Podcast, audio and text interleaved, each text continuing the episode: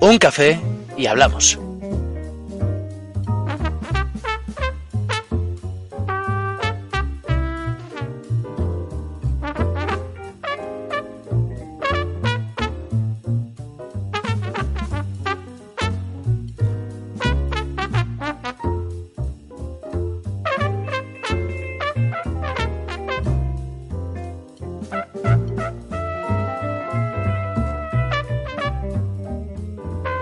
Moderado por Manuel Vicente Montesinos.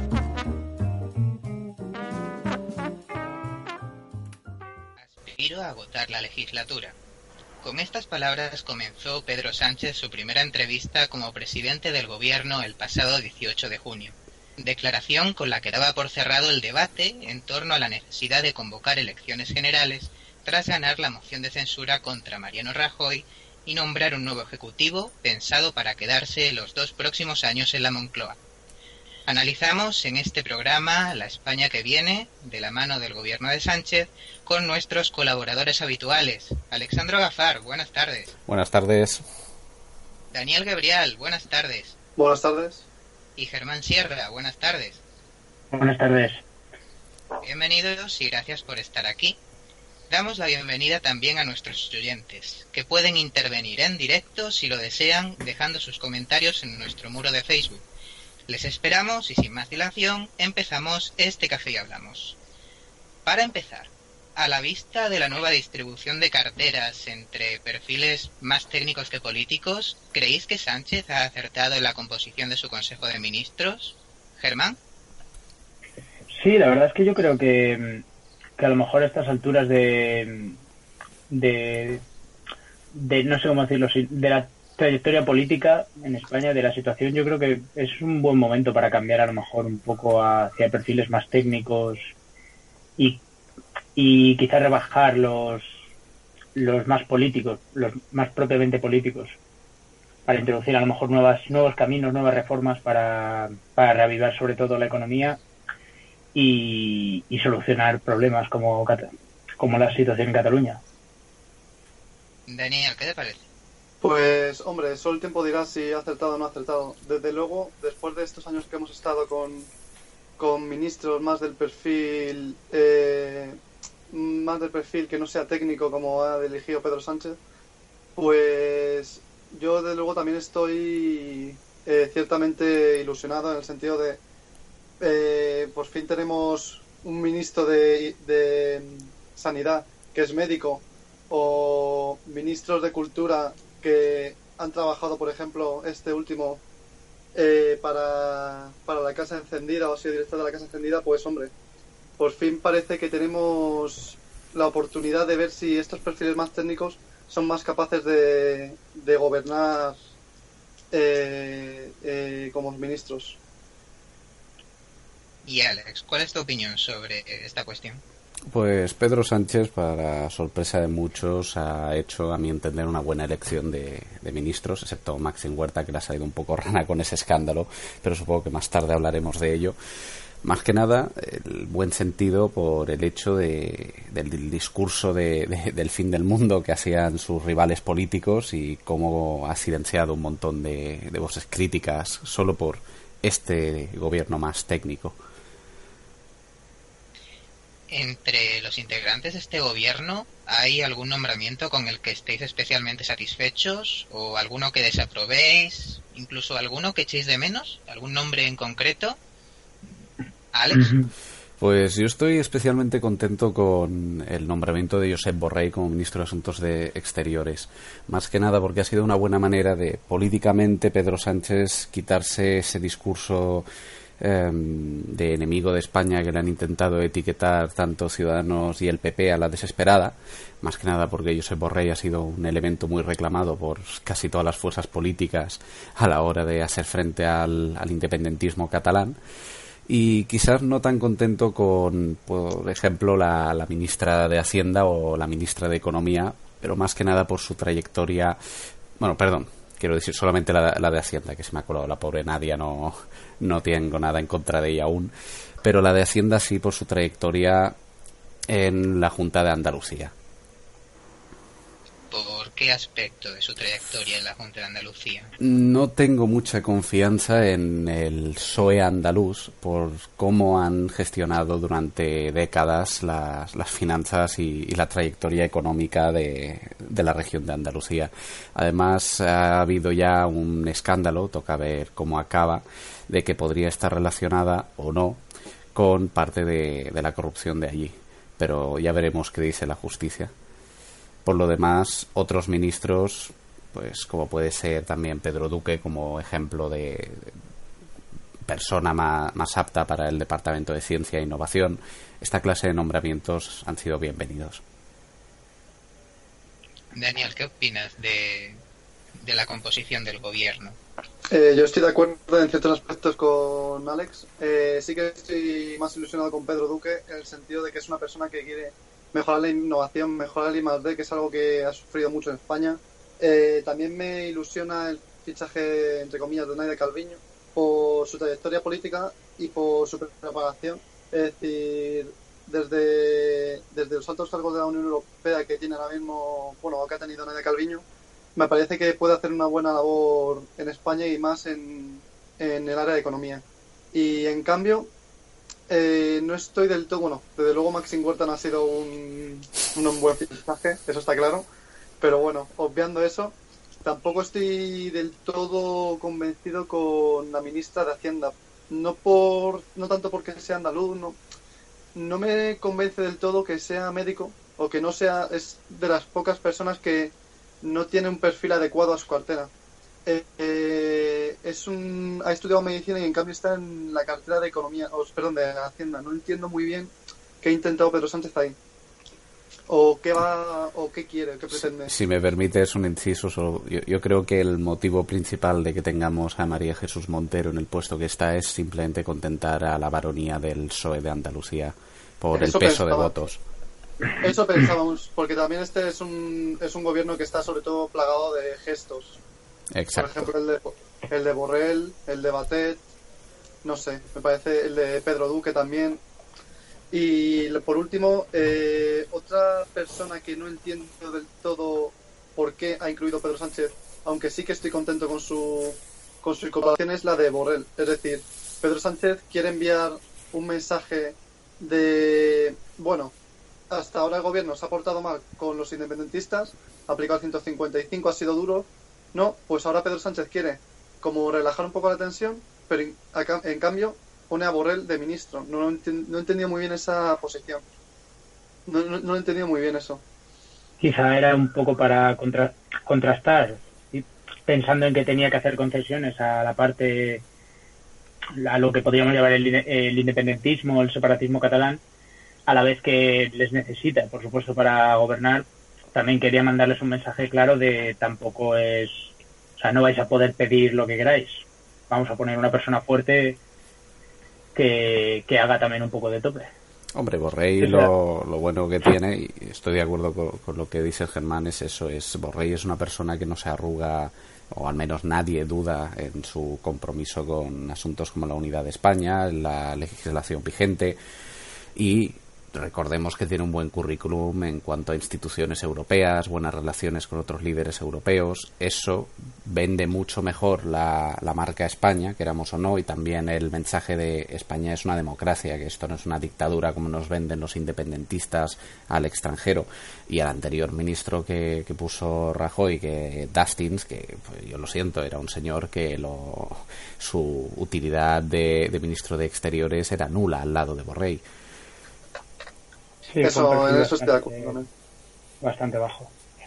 Sí, de hecho, yo si tuviera que de, destacar a, más bien a quizá dos ministros, más al primero, eh, como habéis comentado, a Nadia Calviño, eh, pero visto de esta manera también creo que Borrell puede ser importante, porque a mí me gusta Calviño por el hecho de tener siempre una posición eh, amiga a la vez que firme en Europa porque creo que también muchas de las cuestiones que se plantean ahora pasan por, por bueno, por cómo va a quedar Europa después de todas las oleadas de, de separatismo, de populismo, de eurofobia.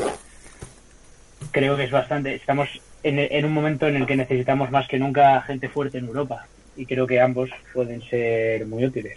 Y bueno, también estoy muy contento con según, según qué decisiones, como pues, Pedro Duque me pareció una de las mejores porque aunque muchos se sorprendieron, yo creo que, que parece un, ministerio para, para lavar la, la, la, imagen, pero yo creo que es clave a día de hoy tener un ministro solo dedicado a, a la innovación, a la investigación, a la formación y las universidades. Desde luego, eso eh, a la hora de, de, estar en la Unión Europea y sobre todo en un mundo global como en el que estamos ahora, eh, es muy importante que cada vez trabajemos más el tema de las universidades, que cada vez sean más competentes y sobre todo que cada vez formen mejor y que, y que invirtamos más en ese sentido para que tengamos una, una población, unas, unos estudiantes cada vez más formados y mejor formados. Porque el día que, por ejemplo, China eh, u otros países eh, empiecen a formar eh, muchas personas y, y, sobren por todos lados eh, empleados formados, entonces ahí se verá el nivel de, de una universidad u otra. Sí, la verdadera calidad de las, de las instituciones educativas europeas. Si hasta ahora han sido mejores solo por ser las únicas o, o porque realmente pueden serlo. bueno, sí, seguramente. Eh, sí, adelante. ¿Ah? ¿Algún apunte más? Ah, no. No, podríamos pasar a lo siguiente. Sí, bueno, iba a decir que seguramente el de Pedro Duque sea uno de los nombres que más aceptación ha recibido en este gobierno. También hay otros que se esperaban como el de Margarita Robles en el Ministerio de Defensa. Eh, y también hay otro nombre que ha eh, generado bastante aceptación, que es el de Fernando Grande Marlasca como ministro del Interior y que se espera que sea otro de los perfiles más importantes para hacer frente a la cuestión del independentismo. Eh, ¿Esperabais estos nombres o esperabais que aparecieran estos miembros del gobierno pero con otra cartera? Hombre, yo, yo tenía en mente que quizás para lo que iba a ser, por ejemplo, Ministerio de Interior o el de Justicia, que fuera más bien eh, Margarita Robles tenía más en mente eso que verla en defensa. Cierto, sí, eso sí. Pero... Yo también me la habría esperado en interior. no, perdón, Tiene una posición más estratégica, ¿no? Eh, al fin y al cabo, desde, desde esa cartera puede controlar el CNI, que es lo que le interesaba a Margarita Robles. Bueno, mm, bueno, no creo que fuera lo más importante, me refiero, si o sí lo va a controlar el PSOE, Así que, no sé, a mí me, chocó un poco eso, verla en defensa. Pero aún así, que estuviese con una cartera era más que obvio. Eh, ha estado junto a Pedro Sánchez desde su, su batalla dentro del PSOE por, por retornar. Así que la lealtad en los partidos grandes está más que, que asegurada con cargo. Sí, es lo mismo que, por ejemplo, el caso de Ábalos. Pasando a la siguiente cuestión, ¿cuál creéis que va a ser el ministro o la ministra más importante de estos dos años que espera Pedro Sánchez permanecer en la Moncloa? Eh, Germán. Pues yo me volvería a quedar con Borrell. Creo que es el. Visto la, la, la gran publicidad que tiene el movimiento separatista en Cataluña, yo creo que él como protagonista parcial en según qué momentos de todo el proceso, yo creo que es el que más va, al menos, mm, no más importante quizá, pero sí que va a tener un papel bastante protagonista. O, o si no, también Grande Marlasca puede ser que también dé alguna sorpresa en interior. Creo que esas serían mis opciones. Daniel. Pues yo también estoy de acuerdo en que Borrell y Batet eh, pueden hacer una dupla bastante buena desde el punto de vista del independentismo, bueno, del, unionismo. Pues mientras Borrell eh, se encarga de que toda esa propaganda independentista frente de cara a Europa, de cara al mundo, eh, de, de, poder luchar frente a ella, Batet desde dentro puede frenar esa oleada independentista o puede convencer a esos independentistas que no es la mejor opción. Y también me gustaría decir que, como he dicho antes, creo que Duque, si este gobierno dura más, de, bueno, dura dos años como pretende Pedro Sánchez, eh, también puede hacer buenas reformas eh, desde el punto de vista de I+.D. o universidades. ¿Y Alex? Pues yo veo, que lo habéis enfocado un poco al, conflicto catalán y al tema de, un gobierno pues con medidas de fondo. Yo tengo mis dudas de que vayamos a ver un gobierno que tenga capacidad de llevar a cabo medidas. Entonces no diría que me espero que alguno de ellos vaya a destacar por, por lo que puedan ser medidas. Estoy de acuerdo que Josep Borrell va a tener un papel protagonista con el asunto de Cataluña, pero en cambio, Batet yo creo que le va a dar más problemas a, Sánchez que soluciones. Me refiero a Merichel Batet, pues militante del Partido Socialista Catalán, el PSC, que, tiene sus teóricamente su, propio ideario, a veces uno lo pone en duda viendo lo que hacen. Y recordemos que el PSC en su día pues fue muletilla del independentismo en Cataluña durante los dos tripartitos. Entonces, Batet me parece que está como ministra por el guiño al PSC, pero sé que Batet no es que sea tan, em, digamos, fuerte como Borrell en el asunto de, de la unidad de España. Batet está más a favor de luchar por lo del mejor financiamiento, a ver si incluso llegar al modelo vasco, que eso nunca lo han dejado muy claro. Ahora con la idea de volver al federalismo, ese discurso federalista que nunca ha tenido ni pies ni cabeza porque nunca le han dado forma de qué tipo de federalismo quieren, si simétrico, asimétrico. Y ahí vamos a ver que le puede estallar a, Sánchez en su gobierno alguna que otra cosa que uno dice, a ver, pero estás intentando contentarlos a todos, tanto a los que están a favor de la unidad como los indepes, calmándolos, o estás intentando enfadarlos a todos. Y ese es donde va a tener el juego pues, el equilibrio de a ver qué consigue. Es verdad. Es verdad que, que al final va a ser un poco contentarles a todos con todo el parlamento que hay. También es verdad que puede cambiar mucho de aquí a dos años en cuanto a, la intención de voto y puede que el peso sea bastante fuerte. Eh, ahí ya sí que yo creo que vendría una realización más concreta de lo que Pedro Sánchez pueda tener en mente o en su discurso sobre el federalismo o las políticas territoriales. Hombre, yo, hago un comentario rápido que no va tanto con la pregunta que estamos tratando, pero es un detalle que creo que marca bastante. Yo tengo la, la imagen de que este gobierno se ha hecho no para gobernar, sino para ganar las elecciones. Y hay, mm, ese detalle es clave. Yo, yo creo que ningún gobierno que haya estado en el poder eh, ha sido precisamente fuerte a la hora de ganar votos siempre ha sido muy impopular. Siempre, excepto por ejemplo el gobierno de Zapatero en su momento, que gobernó ocho años, el resto de, de gobiernos ha ido, ha solido perder votos estando en el gobierno siempre que se toman medidas te ganas unos votos a favor, sí, pero también te los ganas en contra. Sí, pero en el caso de, me refiero, en este caso no estamos en el escenario habitual que ha habido en toda la transición. En este, es más, la gente, la mayoría no sabe ni qué ministros han habido en España. Pero en este caso se ha puesto mucho la, las, o sea, todo el mundo le ha echado la mirada a ver qué hace Pedro Sánchez y como los partidos han intentado sacar rédito y él al final ha aprovechado estratégicamente la moción para apoyarse en unos para obtenerla, pero luego al mismo tiempo para quitarse la lacra de, que le acusen de una cosa, meter ministros que revientan esa imagen para ganar la otra. Yo veo más movimiento electoral que de gobierno, lo cual es una lástima, porque como hemos dicho antes, algunos de los ministros tienen bastante potencial. Bueno, aunque... Perdón, perdón, Germán. No, bueno, simplemente, disculpa, ¿eh? era lo único... Es verdad que yo estaba un poco más, me inclino por la valoración de, de Alessandro, porque al fin y al cabo es que son dos años. Quiero decir, cuando sabes que tampoco vas a poder llevar a cabo un, gran parte de las medidas, eh, la tentación de hacer un gobierno bonito y, y empezar con las medidas así más más de lavado de imagen. O Ahí está.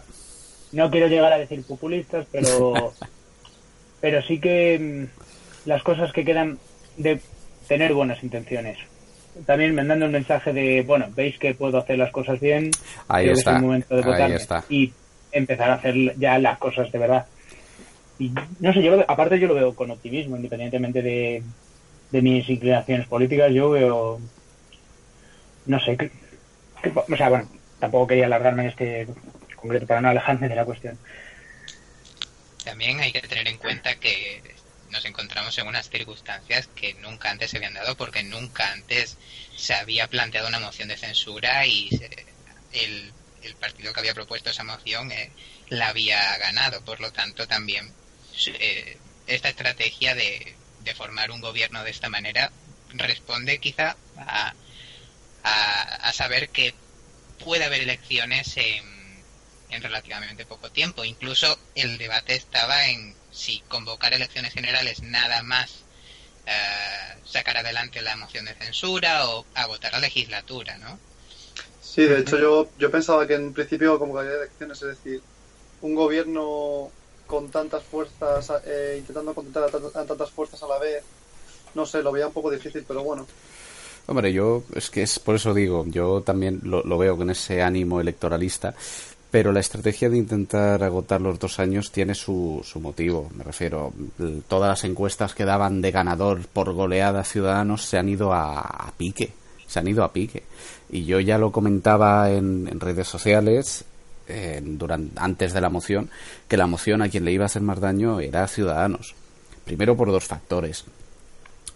La victoria de un partido del Partido Socialista le anima, sobre todo si ha sido un lavado de imagen, que lo ha hecho con estos nombramientos de ministros y con la hoja de ruta que está llevando, a recuperar los votos que se han ido desperdigando del PSOE tanto a Ciudadanos como a Podemos.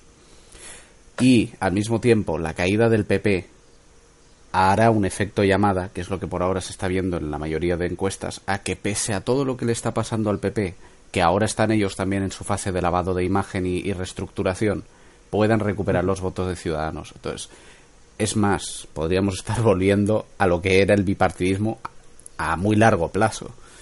Y de ahí creo que viene el motivo de alargar. Cuanto más lo alargue, más miedo va a tener el votante que no quiere al PP de vuelta o que no quiere al PSOE de, gobernando y se va a polarizar más el escenario político.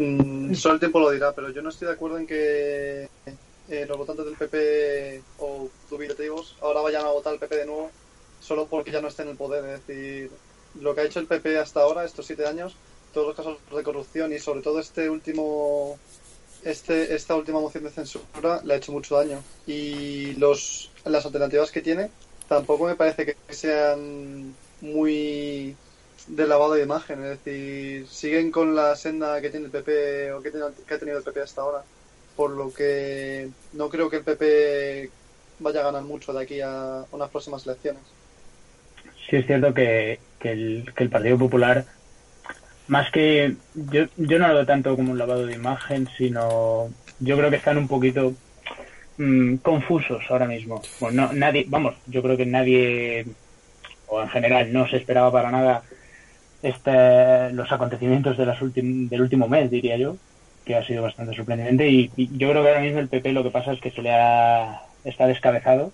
Rajoy lleva muchos años, bueno, 30 si no me equivoco, al frente del Partido Popular no, no, al frente no. Estando no. en el PP, sí, al frente llevaba desde ah, el disculpa, que, 14, 14 desde años, las elecciones sí. que ganó Zapatero, desde entonces. 2000, sí, disculpa, me he ido. Sí, bueno, con lo de registrador de la propiedad que le han dado mucho mucho bolo, me, me confundió de, de cifras. De todas formas, 14 años al frente del Partido Popular, ahora mismo, y no, y no ha nombrado un sucesor, es yo creo que es, es que esa es justamente la esa es la justamente la estrategia que estoy yo viendo que, que ha hecho el PP el PP qué, qué, trayectoria de elecciones ha tenido Fraga. Mmm, Fraga a dedo puso a, a, Aznar. Aznar a dedo puso a Rajoy. Rajoy no pone a nadie a dedo y se larga tranquilamente. Uf aquí hay algo que rompe el esquema habitual del Partido Popular. Ahora unas Claro. primarias que, que por fin se pide a la militancia y al resto de, de afiliados del PP que voten. Esto no se ha dado de esta manera nunca en su historia, con varios candidatos haciendo una campaña, que pueden ser candidatos muy vinculados a, a Rajoy, sí, pero va a ser la primera vez que le dejan a los afiliados del PP moverse y decidir su líder. A eso me refiero con lavado de imagen. Y si nos fijamos, las primarias del PP hasta ahora, con lo que son las primarias de Ciudadanos, son idénticas. Mm, sí, pero Al, fin y al, cabo, al fin y al cabo es solo un lavado de imagen. Ahí está. Están quitando la cabeza. Solo están quitando la cabeza. Lo que viene siendo el cuerpo es lo mismo. Sí, pero ahí viene el problema. ¿El cuerpo si lo necesitarán cambiar, sí o no? Porque viendo las encuestas no parece muy claro que sea el PP en sí lo que esté moviendo al votante de, de derecha de este país, sino el miedo a un gobierno de izquierda. Y esto yo lo digo de un barómetro que, que que será una tontería, pero de 606 encuestas en mi pueblo para un barómetro local, los votantes que tenían que marcar además el motivo de voto, la mayoría de votos que iban al PP eran, pese a haber estallado en ese momento el caso de la Gürtel, para que no gobierne el PSOE. Y esa clase de detalles a uno le, a mí me aterra, me refiero al voto de te voto para que no gobierne el otro, a mí me aterra, pero es de lo que se nutre el Partido Popular. Esas elecciones generales que sacó el 30% de votos y nadie se lo esperaba, vino por un efecto miedo a que el contrario gane. No, y que su discurso, cuando, ve que va a perder el poder, siempre. Ahí está. Siempre exhibe el mismo discurso. Ahí está. La izquierda es el apocalipsis. Bueno, pero la izquierda también hace el mismo discurso de la derecha. Por eso se polariza en dos partidos. claro, sí. Pero volviendo, volviendo al tema de los ministros, la elección de ministros con motivos electorales le da un duro golpe al, a partidos como Ciudadanos o el PP en el discurso de va a llegar el fin del mundo, va a nombrar a, Rufián ministro de Exteriores o alguna cosa así, que se hacía esa broma. Y al final no, toma, Borrell, toma, el golpe a los independentistas, pero al mismo tiempo te, te meto que ahora diálogo con ellos. Claro, ahí está la balanza del equilibrio de qué es lo que intenta transmitir. Por eso digo, más electoralista. Cierto, cierto. Y de hecho algunos analistas llegaban a hablar de la posibilidad de un un gobierno Frankenstein, ¿no? Es decir, un gobierno que aglutinara representantes de los partidos con los que esta moción de censura había salido adelante. Se Ahí está. Incluso Como por ejemplo Pablo Iglesias. Republicana. Había, había circulado un meme muy bueno de Pablo Iglesias, ministro de Vivienda, y cosas de así, que, iban todos con esa coña el de, de, no, el gobierno Frankenstein, sí, por eso digo, hay un motivo electoral, a mi entender, en la formación de gobierno. No creo que un gobierno franquista hubiese, hubiese satisfecho, satisfecho a, ni a PSOE, ni a Podemos, ni a, ningún partido. Bueno, a Podemos quizás, porque después de la moción, inmediatamente, que lo de Podemos también están cayendo las encuestas por su falta de, compromiso con, con, lo que dicen. Que dijeron, no, apoyamos la moción sin condiciones. Y después de la moción, oye, mm, Pedro, dame un ministerio. Dice, oye, ¿qué, es esto? Estamos hablando de encuestas eh, y antes ha salido el nombre de Maxim Huerta. ¿Pensáis que la dimisión de Maxim Huerta como ministro de Cultura a raíz del caso de fraude fiscal puede pasar factura al gobierno en términos de confianza del electorado? Mm, yo creo que, que ya a estas alturas y sobre todo de aquí a un par de meses va a ser cuestión de una mera anécdota. Lo, o sea, lo que, lo, que fundamenta el escándalo, que fue la pronta salida del gobierno, precisamente es lo que hace que no sea al final tan, tan grave, dado que fue en, los primera, en la primera semana. Yo creo que al final no nos vamos a acordar de lo. Simplemente va a ser una curiosidad que, que, que algunos más interesados recordarán. Esa es mi, yo creo que se va a quedar ahí. Daniel. Yo estoy de acuerdo con Germán. Tampoco he visto tanta repercusión con este de más sin Huerta. Es decir, eh, ha habido un gobierno que se ha tenido que formar rápido, ha controlado. Eh, se ha formado, bueno, ha habido, ha habido un caso en que sin Huerta ha cometido un error, ha cometido un error, bueno, se ha dimitido, que ese es el punto positivo para el gobierno. Y tampoco estoy viendo que, que los adversarios políticos se estén fijando tanto en esa dimisión. Es decir, hay temas más importantes. Ahora mismo eh, el PSOE puede hacer más bien que mal. Eh, solo ha cometido ese error de momento. Habrá que ver en un futuro, pero no creo que esa dimisión pase factura. Alex. Bueno, como ha dicho Daniel, el resto de partidos no lo atacan como uno se esperaría, pero por un motivo. El PP tiene a Aznar, que fue condenado por y tuvo que pagar una multa por fraude fiscal. Podemos tiene a Monedero. Eh, Ciudadanos tiene ahora un problema con el Tribunal de Cuentas de 2015, que dudan de que su financiación fuera correcta. Todos los partidos han tenido o a alguien de un cargo alto que ha tenido un problema de estos. Entonces, si empiezan a atacarle, pues el PSOE es el único que va a decir ahora mismo, pues lo he echado del ministerio. Y eso le da mejor imagen que, no, ha sido un fallo, hay que perdonar. No, le he hecho dimitir, punto, fin. Ha sido un, una manera de mostrar que va a ser más contundente con que no haya nada raro en sus ministros. Al menos eso es lo que yo creo que está transmitiendo. Sí, yo estoy, estoy bastante de acuerdo en ese sentido de, aunque es verdad que el hecho de que todos tengan eh, ropa sucia que lavar no, no les evita sacar a colación la del resto, pero en este caso, claro, nadie puede decirle nada porque tal cual salió el escándalo, tal cual dimitió. Ahí está, en 24 horas estaba afuera. Lo cual es elogiable ya a este punto. Pues, Triste, pero elogiable. ¿no? Sí, que debería ser la costumbre. Exacto. Sin embargo, llama la atención que se produjera ese nombramiento. Quiero decir, cuando un partido, eh, un partido en el gobierno se supone que tiene la capacidad para conocer si una persona que es ministrable eh, ha tenido un, caso de fraude fiscal, ha estado involucrado en un caso de fraude fiscal o en algún caso de, eh, de corrupción o alguna cuestión que precisamente pueda resultar en su dimisión. ¿Nos llama la atención que, haya ocurrido de esta manera? Hombre, sí, llama la atención porque se supone que cuando un partido tiene afiliados, antes de darles un cargo de poder, pues no le digo que le pregunten su documento de antecedentes, pero investigan internamente. Y luego, si, como has dicho, ya estás en el poder, pues no sé, si hubieran nombrado primero al ministro de Justicia, entonces, de allí podrían haber aprovechado el ministerio para revisar la, las, la hoja de antecedentes y demás asuntos de cada uno.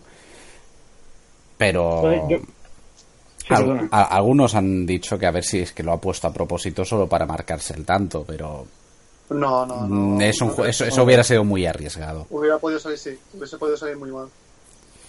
Sí, yo creo que sí. Yo Hombre, a no ser que asumamos que nuestro gobierno funciona como, como en House of Cards, pero yo creo que en ese sentido puede ser simplemente un error. una, pregunta, si esto es House of, si fuera House of Cards, eh, ¿Pedro Sánchez te parece a ti que es Frank Underwood o que lo era Rajoy?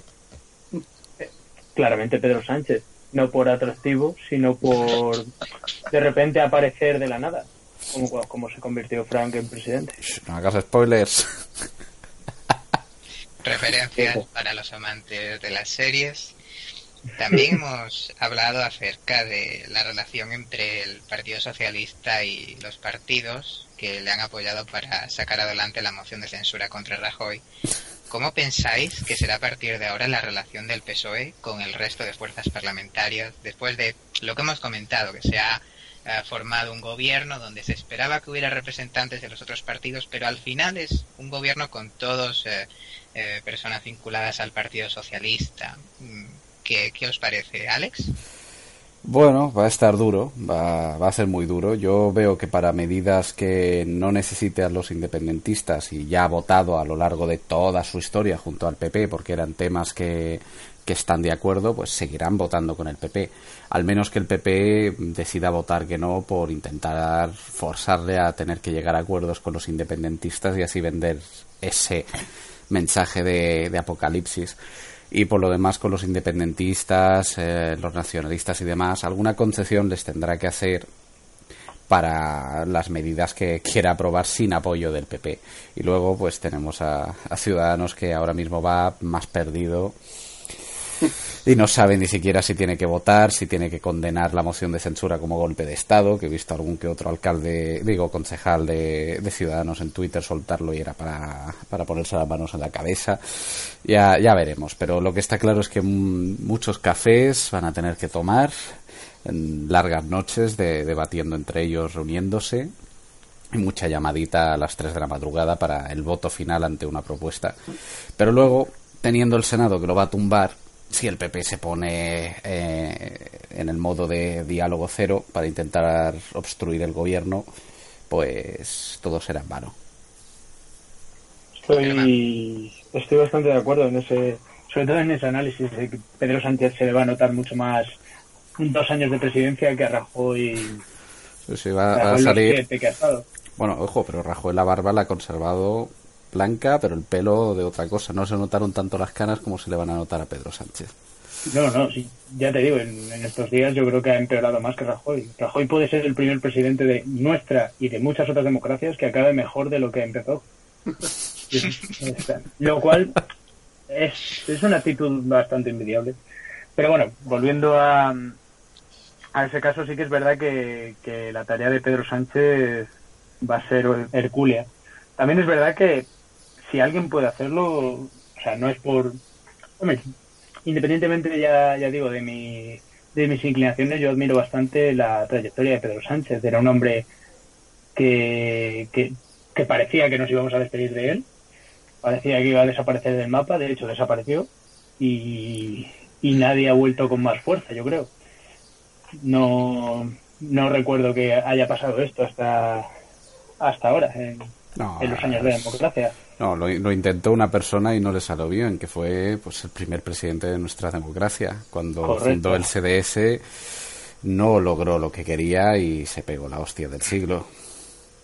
Claramente, sí. Y, y aquí ha conseguido, y lo ha conseguido al final Sánchez. Por eso yo creo que, que va con, si ha conseguido aunar a las, a las fuerzas para, para apoyarle en un momento de máxima tensión, porque antes de la moción estábamos, yo creo, todos hablando de, cómo iba a salir el nombramiento de Quinto Ra en, como presidente de la Generalitat. Y yo creo que era un momento en el que nadie esperaba que pudiera negociar con uno de los partidos, tanto con PSOE como con PP. Y sin embargo, ahí está el gobierno. Sí que, sí que yo discrepo en algo contigo, Germán. Es que dices que ha conseguido aunar a todos los partidos, pero eso no creo que haya conseguido aunar a todos los partidos a favor del PSOE, sino en contra del PP. Es decir, todo, el mundo quería, todo el mundo quería echar al PP. Eh, pero mm, no todo el mundo estaba de acuerdo en que eh, Pedro Sánchez fuera presidente. Pero bueno, eh, al final esa idea de tener un Rajoy fuera de la política era muy llamativa y, y al final lo consiguieron. Hombre, habla, habla, habla, sigue, sigue. Y en relación con la pregunta de, cómo va a ser la relación del PSOE con, el resto de fuerzas, me parece que va a ser muy tensa. Es decir, Pedro Sánchez va a intentar eh, tapar fugas eh, mientras le salen por otro lado. Es decir, va a intentar contentar a Podemos, a los independentistas, PNV. No sé, me da la sensación de que no todos, eh, no todos reman para el mismo lado. No, cada uno va a ir a sus intereses, eso está claro. El PNV ha cambiado su apoyo a Rajoy a Sánchez a cambio de más concesiones. La pregunta es si Pedro se las va a dar todas como se espera o va a mantener lo que había puesto el PP, que era más financiación y ya está. En cualquier caso, veis más negociación, más diálogo entre el PSOE y las fuerzas a la izquierda del PSOE o los independentistas que con Ciudadanos, por ejemplo. Sí, aquí yo creo que sí, pero mm, no por parte de culpa del PSOE. El PSOE va, por imagen, va a hablar con todo el mundo, más que nada porque si no se le va a ir el discurso este del diálogo a la porra.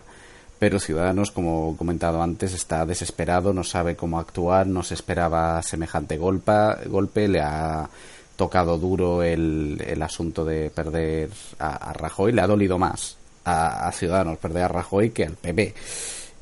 Y como está descabezado y sin saber muy bien qué, discurso llevar con Pedro Sánchez, pues mal va. Entonces no van a, dialogar tanto los de Ciudadanos con el PSOE como, por ejemplo, el PSOE con el resto de fuerzas. Yo también creo eso. Me parece más que Ciudadanos va a hacer una estrategia de desgaste hacia el PSOE porque se, se ve con miedo frente a las encuestas electorales y frente a unas elecciones. Exacto. Que basta ver el, Twitter de, Ciudadanos. Todo un mensaje sobre el PSOE es repetir una y otra vez. Ha, gobernado por la puerta de atrás con los independentistas, no le ha votado nadie. Dices, disculpa. Yo mm, no sé si ya me habrán bloqueado del Twitter los de Ciudadanos porque hubo un tuit de Albert Rivera que se quejaba de la moción de censura como una manera poco democrática y yo le pregunté si está en contra de la Constitución ahora. Porque vamos, ese, viraje a la desesperada de cuestionar la legalidad vigente es lo que hacen los independentistas y ahora yo veo que líderes de ciudadanos lo hacen. digo, aquí hay una estrategia de infundir miedo, cargar ahora contra la legalidad porque no está ganando el que tú quieres y dices, uff, cuidadito. Entonces por eso digo, mucho diálogo no veo que habrá por parte de ciudadanos, no con esa postura de, pataleta de niño pequeño. Hombre, en ese... Ah, disculpa, no, si, si quieres continuar o... No, no, adelante, Germán. Solo, eh, precisamente estaba, estaba pensando también que eh, ya un poco en el marco en el marco europeo y, e incluso mundial ahora eh, referido también a las relaciones entre los partidos yo creo que, eh, que no se puede evitar tener un poco ese enfrentamiento entre las fuerzas que vemos lo quizá puesto mirando solo a nuestra política quizá puede parecer que hay me refiero al comentario de, Alejandro sobre la combatividad de ciudadanos o las, las quejas del Partido Popular.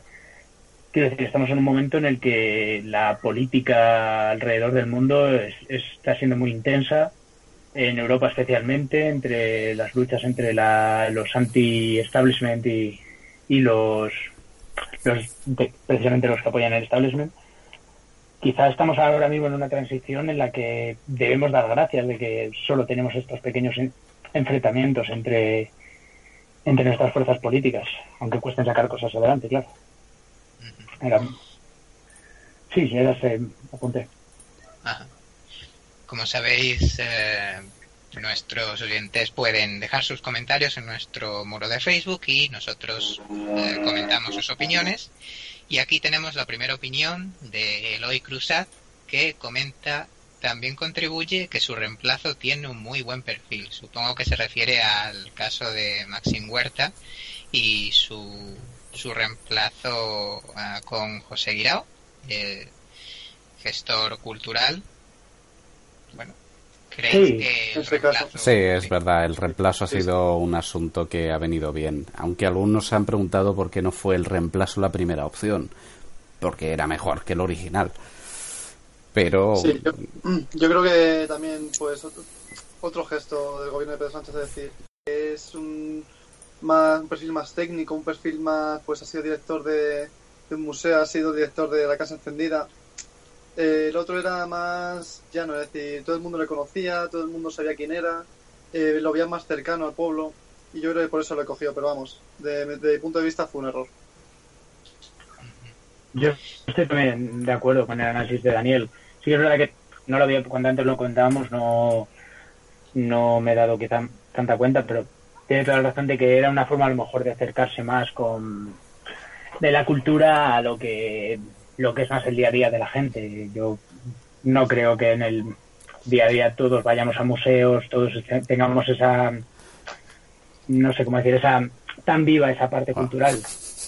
Bueno, mientras no nos metan a Belén Esteban de ministra de Cultura, creo que, que error a lo grande no, no ha sido. Ha sonado varias veces. Sí, bueno, incluso a lo mejor podría hasta sorprendernos el número de votos que consigue el que, hubo una, esa medida. Hubo una encuesta una vez que decía que sacaría representación si se presentase para diputada. A mí me, aterró eso, me aterró. Uf. Como... movimiento de moda. Desde luego. pasando a la siguiente cuestión. Ah, ¿Qué estrategia esperáis que siga este gobierno en sus relaciones con el gobierno catalán? ¿Y creéis que este es el reto más importante que afronta el gobierno de Sánchez, Alex? Bueno, pues eh, es el reto más grande que tiene España en su última última década, más que nada porque ha llegado ya a puntos de, violencia, toda esta polémica que hay ahora de las cruces, los, la gente que se pelea en las calles por quitar o poner propaganda, es, es grave la situación. Entonces sí, el gobierno de Pedro Sánchez tiene que, atajarlo de la manera que estime más oportuna. Ya vimos que la manera del gobierno del PP ha sido no hacer nada hasta que ha sido demasiado tarde. y luego empezar a actuar y demasiado blando para mi gusto. Pero lo que hará ahora, por ahora, con lo que dije antes, Batet va a ser más de intentar negociar. Ahora se ha hablado a ver si recuperar el estatuto que fue declarado inconstitucional y que fue teóricamente el inicio de la mala relación Rajoy-Cataluña y ir por ahí yo creo que seguirán mareando la, perdiz a, a, todo el mundo, todos los catalanes, los españoles, de todo, todos. Y por lo demás, pues teniendo a Borrell de cortafuegos para evitar que se le acuse de estar cediendo a pretensiones nacionalistas, aunque ahora ha salido lo de la radio televisión española, que si en el Consejo va a haber uno de Esquerra Republicana y claro, eso, como dije antes, no se ve si es que quiere contentarlos a todos o enfadarlos a todos. Y ese es el juego difícil que tiene con el asunto catalán. Porque el Partido Popular, por ejemplo, Pablo Casado ya ya ha hecho una declaración sobre el asunto catalán, también Soraya, también Cospedal, todos están haciendo sus primarias del Partido Popular enfocadas al discurso de qué hacer con Cataluña, alguno más bruto, otro menos bruto, lo que sea, y eso, queramos o no, es lo que también va a mover el votante que ahora parece que vuelve al PSOE después de la moción porque han visto que no hay ni un solo ministro independentista, que no se le ha hecho ninguna concesión a Podemos en cargos, a ver si en el momento de negociar da la impresión de que están cediendo ante Esquerra y el PDCAT y entonces volverse a otros partidos. Lo dicho, una balanza que por ahora es un poco impredecible. Germán. Pues la verdad es que estoy bastante de acuerdo, pero. Y sobre todo cuando comentas el discurso del Partido Popular sobre. sobre bueno, antes es verdad que es cierto que ya el mismo Pedro Sánchez ha declarado que la cuestión de Cataluña, por supuesto, no se va a poder arreglar en, en este tiempo ni en ni siquiera en, en lo que queda de legislatura y otra más. Porque es verdad que ahora me, tomando perspectiva hacia atrás, es un poco, yo creo, un discurso bastante hipócrita por parte de, del de lo que sería el bipartidismo, el ponerse fuertes con Cataluña, dado que eh, la trayectoria ha sido de concesiones al independentismo, antes nacionalismo catalán, y cuando un nacionalismo que eran conscientes que estaba inflando la pelota de, del independentismo ahora no, puedes haber dejado esa pelota inflarse y ahora decir, ahora querer explotarla, porque, bueno, de hecho explotó ya, se podría decir. Pero sí, yo coincido en que esa, la, la estrategia que sigue en cuanto a al gobierno catalán sí que es verdad que sería la, la, la pieza fundamental de, de, estos dos años. Tenemos un nuevo comentario, también de Eloy Cruzat, que comenta el contexto en aquel entonces era distinto, pero también había un consejero de ERC durante el gobierno de Zapatero y no creo que se pueda señalar a RTVE bajo ZP como una televisión indepe. Supongo que se refiere a, sí, al consejo.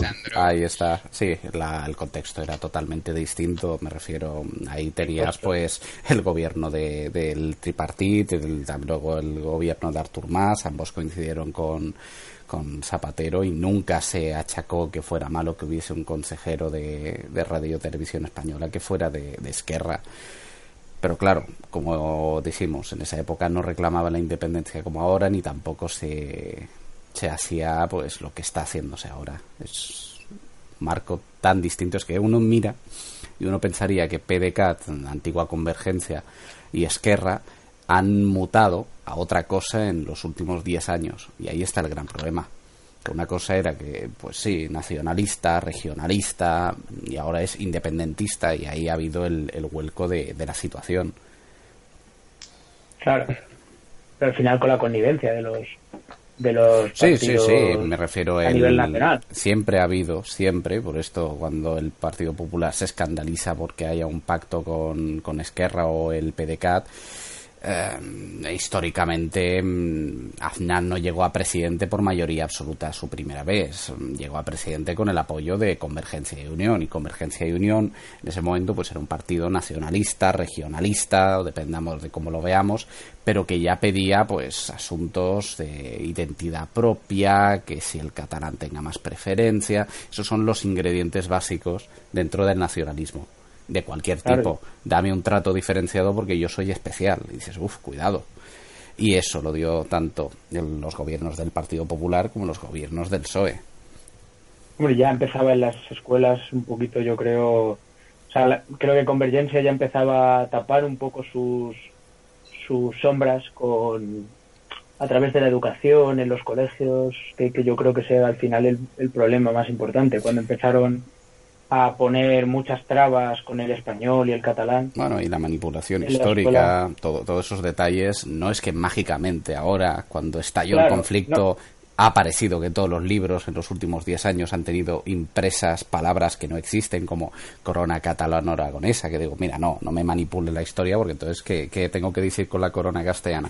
¿La corona castellano-leonesa, gallega, asturiana, cantábrica? No. Eh, esas manipulaciones han sido parte del problema, porque si uno ve normalmente las manifestaciones independentistas, se da cuenta que hay un gran tumulto joven, muy joven. Y eso es pues el resultado de, lo que puede ser la manipulación en aulas que eso ya nos da para otro debate eterno de cómo debería haberse parado y reaccionado. Sí, eso es luego porque esto ya daría para otro debate esto de todas las aulas todo pero bueno un, detalle que sí que puede ir con lo nuestro es uh, a la pregunta anterior la, la de qué esperamos que se haga eh, quizás la intervención de TV3, entre otras medidas, por parte de, lo que pueda ser el Ministerio del Interior, sería correcta. No me parece que no me parece que esa, que esa intervención vaya de la mano de, del PSOE ni de su tipo de política. No, no creo que lo vayan a hacer, pero debería ser algo que, que se contemple. Sin embargo, lo que muchos analistas ven es la necesidad de, en general, calmar los ánimos en esta relación entre el Estado y Cataluña ¿de verdad creéis que una intervención de TV3, que en realidad es una medida que es, bastante dura, realmente puede calmar esa, esa relación? No, y no me parece adecuada esa intervención. No me parece, no me parece que ni calme la, la tensión ni consigas más diálogo de parte de los independentistas. Pues eh, se ha hecho la misma propuesta con Televisión Española, que, que sí, que tiene su sesgo. las televisiones públicas siempre tienen, desgraciadamente, un sesgo político porque lo controla al final un político. Pero para, para TV Televisión Española mm, no se ha visto con malos ojos por parte de, de la población. La mayoría, incluso Ciudadanos, ha intentado colgar el mérito de despolitizarla dices, no, no la has despolitizado, la has cambiado el político que la está politizando. Pero si ahora también, además de TV3, se preguntase por Telemadrid, que se ve un claro sesgo pro Partido Popular, y es una televisión pública, veríamos que mucha gente diría, pues sí, porque ha de ser plural, porque tal, y eso mismo es lo que se exige para TV3, que sea plural, que no vete a tertulianos como Borrell. Borrell estuvo vetado desde que hizo el, machaque eh, público a, a Oriol Junqueras con, con los datos de, del libro que él redactó de las cuentas y los cuentos del independentismo. Y esa clase de actuaciones, el veto, el intentar poner durante la emisión de noticias mm, vídeos de violencia cuando no ha habido violencia en algún evento, recordar continuamente frases como el espíritu catalán, que si estamos aquí, llamar presidente a Puigdemont cuando ya no es presidente, esa clase de detalles son un sesgo que quizás a una persona que es digamos, muy crítica, que, que, sabe, dice, no, esto me están intentando vender la moto, no le funciona. Pero muchas personas... Pero, perdona, perdona, que eh, está bien, está bien, pero... Es decir, está bien que las televisiones sean plurales, desde luego estoy de acuerdo, pero eh, para ello no hace falta intervenir una televisión. ¿Y cómo lo hacemos si no lo intervenimos? Ya se ha avisado, se les ha pegado avisos, en el momento que... si, de verdad, si de verdad, vamos a ver, si de verdad los catalanes están abiertos al diálogo, estarán abiertos al diálogo para todo tipo de, de, cuestiones y esta será una más. Si están abiertos para el diálogo eh, y para y para que se permitan concesiones para que, por ejemplo, el acercamiento de los presos catalanes para, para el estatut, ¿por qué no están abiertos para el diálogo para para conseguir una televisión más plural, como por ejemplo porque puede porque puede ser el principal foco de canalización de sus votos. Ese es el gran problema. Un político va a agarrar siempre lo que le va a dar más votos. Y los medios de comunicación, cuando están a favor de un político, te hacen la mitad de la campaña electoral. Entonces, no van a soltar ese elemento por ese simple motivo. No me parece que no lo vayan a hacer si a cambio no. Ese cambio sí que se realizan ciertas concesiones. Creo que si, si ambas partes dialogan, que es lo que ha faltado en este gobierno del PP, diálogo, si ambas partes dialogan ahora, van a conseguir muchas más concesiones, van a conseguir mucho más, llegar a muchos más acuerdos que, que los que se han conseguido hasta ahora. Yo no estoy tan seguro de ello, me refiero. Viendo a quién han puesto ahora de presidente de la Generalitat. mm, Eso ha sido más- Es que sido- ha sido más bien así, me refiero. Si Artur Mas ya pensábamos que estaba. que era un radical, luego Puigdemont otro radical, pues el de ahora sí que es el, el problema que uno se pregunta en qué pensaba el, tanto la CUP por apoyarlo, que, que me pareció un suicidio electoral lo de la CUP de poner a un supremacista como Torra allí y qué pensaba el PDCAT y Esquerra. Pero vamos, que viendo el escenario, mucho diálogo yo no veo que va a haber. Quizás Por- la Al situación, menos, al menos, al menos con el tema de TV3, pero por simple motivo político, porque TV3 te hace campaña electoral. TV3 puede hacer que un partido tenga menos votos que otro. Bueno, tampoco quería desviarme tanto del tema. del Sí, de eh, volvamos a- al PSOE. Sí, en ese... No, Sí, Germán, no. adelante. No, bueno, solo eh, también volviendo un poco a lo que comentabais de, de Radio y Televisión Española, eh, yo desconozco ahora mismo también cuáles serían los, los índices de audiencia de las televisiones autonómicas, pero yo creo, me parece también un problema bastante serio el de Radio y Televisión Española. Yo creo que en su momento parecía que había un consenso a la hora de, de un equipo un consejo de dirección más o menos equilibrado entre las fuerzas políticas para e- evitar o minimizar el sesgo de la televisión. Pero también yo creo que al final Radio Televisión Española ha acabado dejando de gustar también, porque el contenido ha ido, bajo mi punto de vista, empeorando.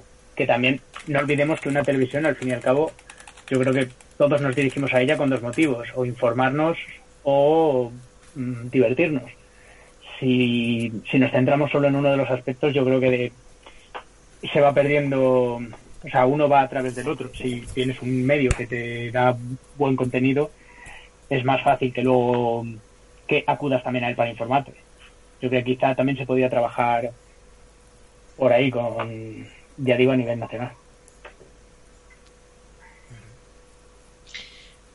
Ah, pues si no tenéis ningún apunte más, pasamos al siguiente tema. Y os pregunto, ¿a qué miembro del gobierno os gustaría pedir alguna reforma en concreto? Daniel, Pues, si me permites varias, varias rápidas. por Por supuesto. ejemplo, por ejemplo a Reyes Maloto de Industria, sí que le pediría más inversión en energías renovables. Eh, no sé a qué ministro debería dirigirme, supondré a la de Justicia, Dolores Delgado. Eh, la supresión o, o por lo menos derogación, bueno, de la, que se editen algunos puntos de la ley Mordaza. Eh, a Pedro Duque, por ejemplo, es, ya le he comentado, más inversión en I+D y bueno, y a Barrel y Botet, perdón, Borrell y Botet, Patet, eh, alguna solución a- que se pongan más soluciones a Cataluña. Germán, Eh, yo también diría un poco en la, en la tónica de, Daniel, pero quizá eh, en mi caso dejaría un poco aparte el- la parte política y sí que, por ejemplo, a Teresa Rivera. También sería un poco una mezcla, yo creo, eh, trabajando Teresa Rivera desde lo que se ha llamado transición ecológica, como a Pedro Duque, como incluso también a Reyes Maroto. Yo creo que, que estamos en, en un momento clave la, en el desarrollo de las nuevas tecnologías, eh, con la llegada de... Yo siempre está a lo mejor en una esquina, cada vez va tomando protagonismo, pero la llegada de la robotización de la economía y la y la industria yo creo que es un reto, va a ser uno de los mayores retos a, a, a medio plazo incluso diría. Y creo que ahí hay que trabajar tanto desde la educación como desde la, tra- em, la reconversión industrial, que a- nos va- yo creo que nos va a tocar hacer otra. Alex, Bueno, pues mi lista de, regalos para pedir a los reyes va a ser la siguiente. A ver, a Borrell que por favor se encargue de, transmitir el mensaje claro en la Unión Europea de que España es una democracia, que se quite todo estigma que nos ha hecho la, campaña publicitaria del independentismo y también según qué, problemas de mancha de corrupción a nivel nacional por culpa del Partido Popular. También pedirle que debería ahondar en negociar dentro de la Unión Europea, aunque esto sea más de la UE en general, el asunto del espacio Schengen para cualquier tema eh, en relación con refugiados o búsqueda de prófugos de la justicia de un país a otros, que esto ya hemos tenido demasiado problema que nos ha hecho el asme raíz de Europa. Luego con María Jesús Montero de Hacienda, simplemente pedirle que por favor no nos fría impuestos, que, que para financiar, que ya han hecho varias declaraciones que harán un par de, impuestos nuevos. Ah, tocará ver cuando esté la propuesta sobre la mesa con medidas concretas, a ver en qué se basa, a quién van a afectar, pero vamos, ya, ya sabéis los que me conoces que yo no soy muy fan de subir impuestos. Ah, también a Batet, que no, no, se baje mucho los pantalones a la hora de, hablar con, con, Esquerra y PDCAT. A Calviño, que a la hora de modificar la reforma. No, perdón, sí, sería más bien para Valerio más que a Calviño, la reforma laboral del PP, que la miren con lupa y que no quiten por quitar. Parte de la reforma era necesaria, pero otra parte se quedó muy corta más que nada porque si abaratas la contratación, digo, el despido, tienes que abaratar también la contratación o fortalecer ambas, pero no ir a direcciones contrarias. ¿Qué más? ¿Qué más? Mm, mm, mm, em, diría que esto es lo más importante que se me ocurre para pedir ahora. En los últimos días eh, ha sido noticia la inmigración, de nuevo la crisis de los refugiados. Eh, rápidamente, ¿cuál creéis que va a ser la estrategia que va a seguir este gobierno eh, con respecto a esta cuestión después de haber recibido al barco Aquarius y manifestar su intención de, de hacer presión en la Unión Europea para dar una respuesta conjunta. ¿Qué, qué os parece que, va a hacer Alex? Bueno, eh, sacarnos en el mapa mundial en toda la prensa lo ha logrado, eso sin duda. Y dejar fatal a Italia como país, no diré insolidario, pero como Italia se ha estado alegrando de pasarnos, entre comillas, el marrón, eh, muy bien no han quedado ellos en prensa y nosotros sí. Ahora, que esta sea la solución no lo es.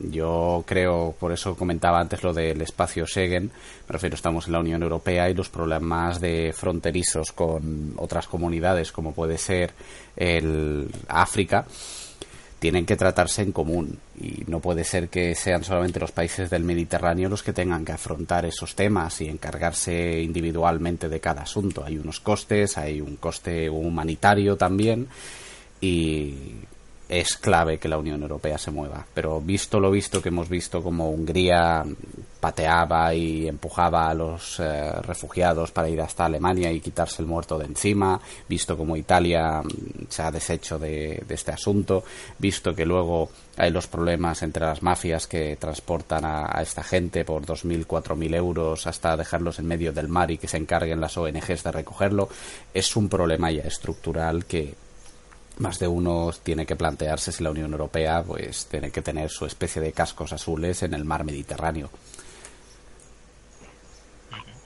Daniel. Me parece que Pedro se va a seguir pues su punto de su ideología, una ideología más socialista. Me parece que se va a tener que acoger refugiados, los va, va a acoger sin problemas, pero yo estoy de acuerdo con Alex en que no creo que esta sea eh, la solución o no creo que para Pedro Sánchez esta sea la solución. No creo que Pedro Sánchez se, se contente con acoger a refugiados si llegan y no tienen ningún sitio en Europa que acogerles.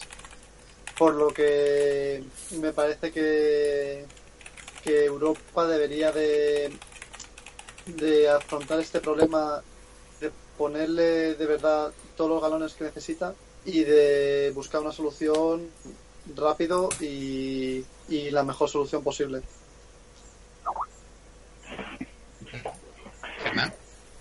Yo sí que me permitiría quizá llamar insolidario a Italia, dado que las declaraciones de, el ministro Salvini han sido bastante, bastante encendidas. Eh, era solo una punta de lo que comentaba Alex. Y yo la verdad es que soy bastante pesimista con una solución conjunta en Europa, porque ya vamos viendo que ha sido un poco, yo creo que esto ha sido la pescadilla que se muerde la cola. La inoperancia de Europa a la hora de, de solucionar la crisis de los refugiados ha, alentado a, determinados grupos a, a, resurgir en una Europa de una Europa antigua.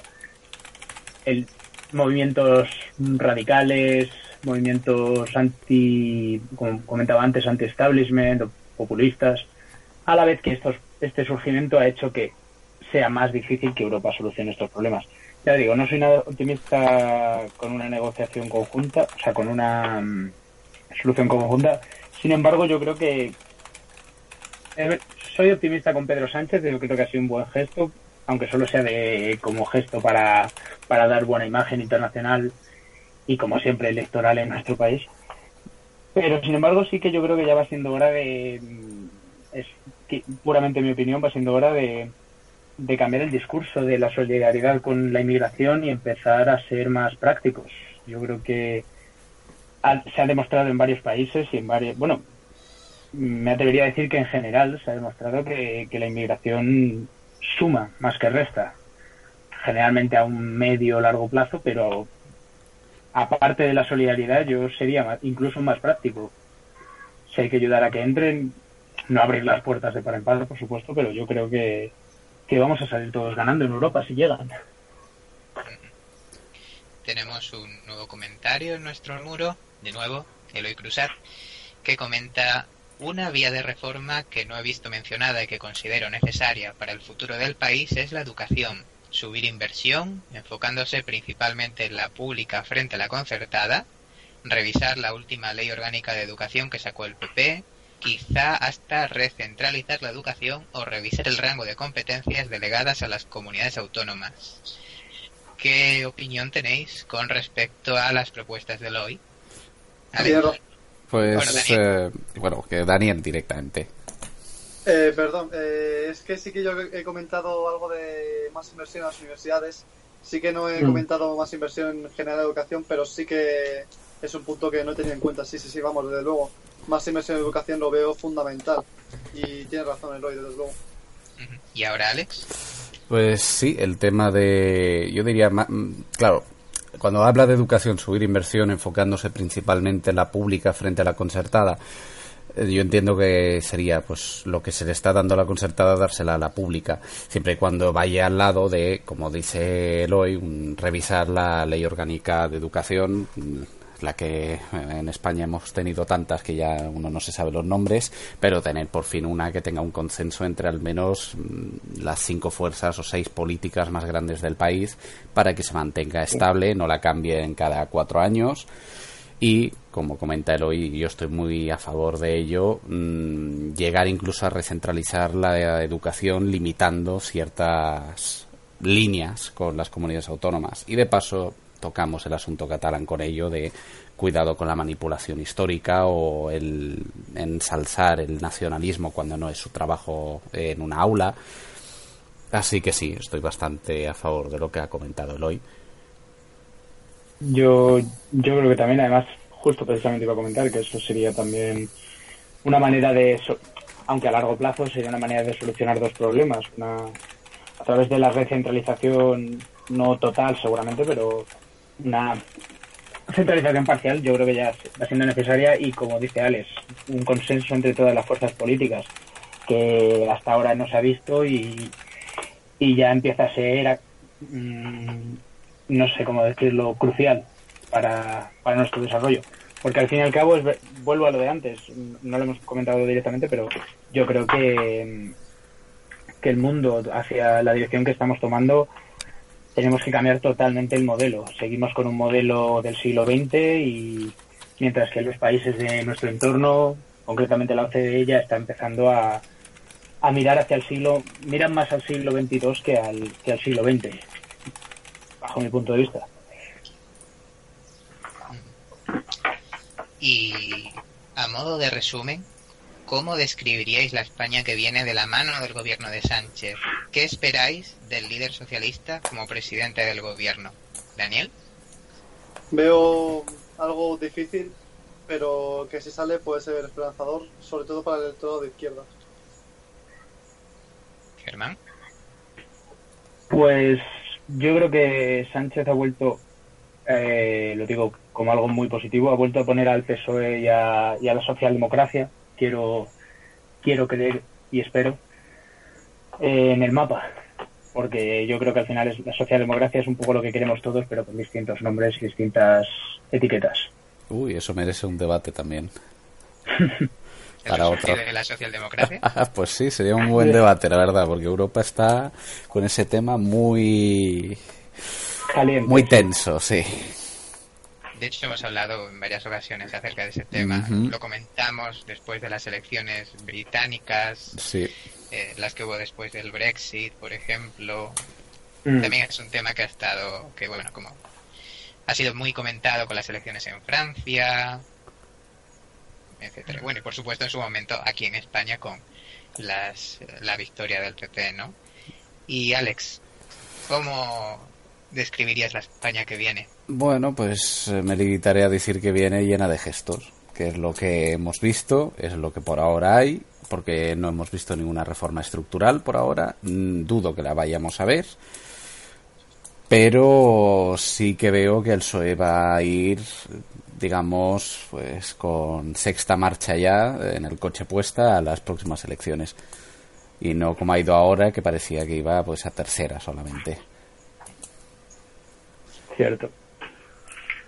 Y rápidamente, eh, ¿creéis que este gobierno va a conseguir agotar la legislatura? Alex, Yo creo que no. Mm, Soy muy escéptico con los presupuestos del año que viene. Como va a tener que ir por el Senado, si el PP se pone con una política de negociación cero para desgastar y obligarle a que lo intente sacar con los indepes y los indepes no ceden, mm, ahí se acabará la legislatura. Germán, Yo creo que sí. Yo creo que va a acabar porque no es un tiempo tan largo. Y, y- y yo creo que de aquí a un año, lo que comentas, si el PP se pone a bloquear la situación, mm, quiero creer que no, que no le va a beneficiar. Por eso yo creo que la agotarán. Y la pregunta que te hago es, ¿cuál, ¿quién será el que gobierne en la próxima? Daniel, Pues yo diría que todo depende de, de aquí a un año las reformas que consiga hacer Pedro Sánchez y si de verdad, como ha dicho Alex, eh, se consiguen aprobar los presupuestos del año que viene. pues si no tenéis ningún apunte más, no. Bueno, yo una cosa que no tiene mucho que ver con el debate, pero quizás a los oyentes les puede interesar, es la recomendación de una película llamada La Hora del Cambio, una película italiana sobre unas elecciones en un municipio. Lo digo porque toda la picaresca que tienen es muy similar a la española y nos ayudará a ver la política con un poco de humor. Por lo tanto, nos quedamos con esta recomendación eh, de película y también con la recomendación de House of- of Cards, que hay algunos que todavía no la hemos visto. Pido perdón al moderador por... Y lo perdona el moderador porque desde luego se agradecen estas referencias, estas recomendaciones de ocio. Pues con esto terminamos el programa. Gracias Alex por tu colaboración. Ha sido un placer. Gracias Daniel. Eh, muchas gracias y muchas gracias a, mis, a los colaboradores. Y muchas gracias Germán. Muchas gracias a vosotros. Ha sido un placer. Y gracias a nuestros oyentes por escuchar este episodio de Un Café y Hablamos. No olviden que pueden seguir a Canal Hablamos y descargar nuestros audios en iBooks y iTunes y seguir haciéndonos llegar sus comentarios a través de Facebook, eh, Twitter, YouTube y eh, nuestra web www.canalhablamos.es. Esto es Canal Hablamos, artículos y opiniones, pluralidad ante todo.